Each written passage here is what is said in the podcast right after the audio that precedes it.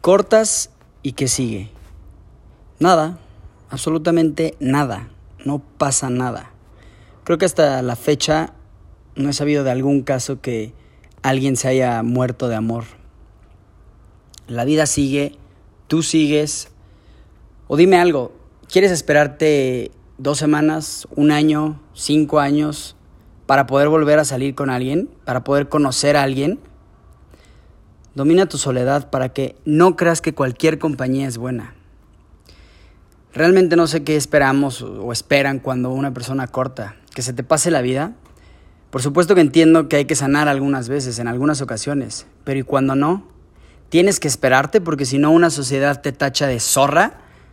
O en el caso de los hombres, de patán. No, yo creo que no. La vida es rápida. Cada quien vivirá su duelo como lo quiera y tenga que vivir. Sana, siente tu emoción, vive el sentimiento que traigas, pero que no te consuma, no permitas que esto te atormente. Es horrible que las personas juzguen a otras por el simple hecho de darse la oportunidad de volver a querer, amar y darse una nueva oportunidad con alguien. Cada quien tiene sus tiempos, cada quien su manera de pensar y de vivir su vida, y sobre todo cada quien sus cubas.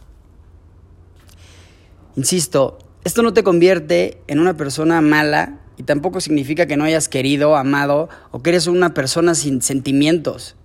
Pero yo creo que si se acabó, se acabó. ¿Para qué quieres seguir ahí volteando atrás donde no vas a salir? Cuando tienes el hoy, disfruta el hoy. La vida es hoy, presente. El amor no tiene que hacer sentido.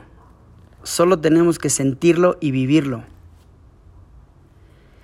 Yo creo que la neta, vayan a donde su corazón sea feliz, se sienta pleno y esté en paz. El amor es una chingonería.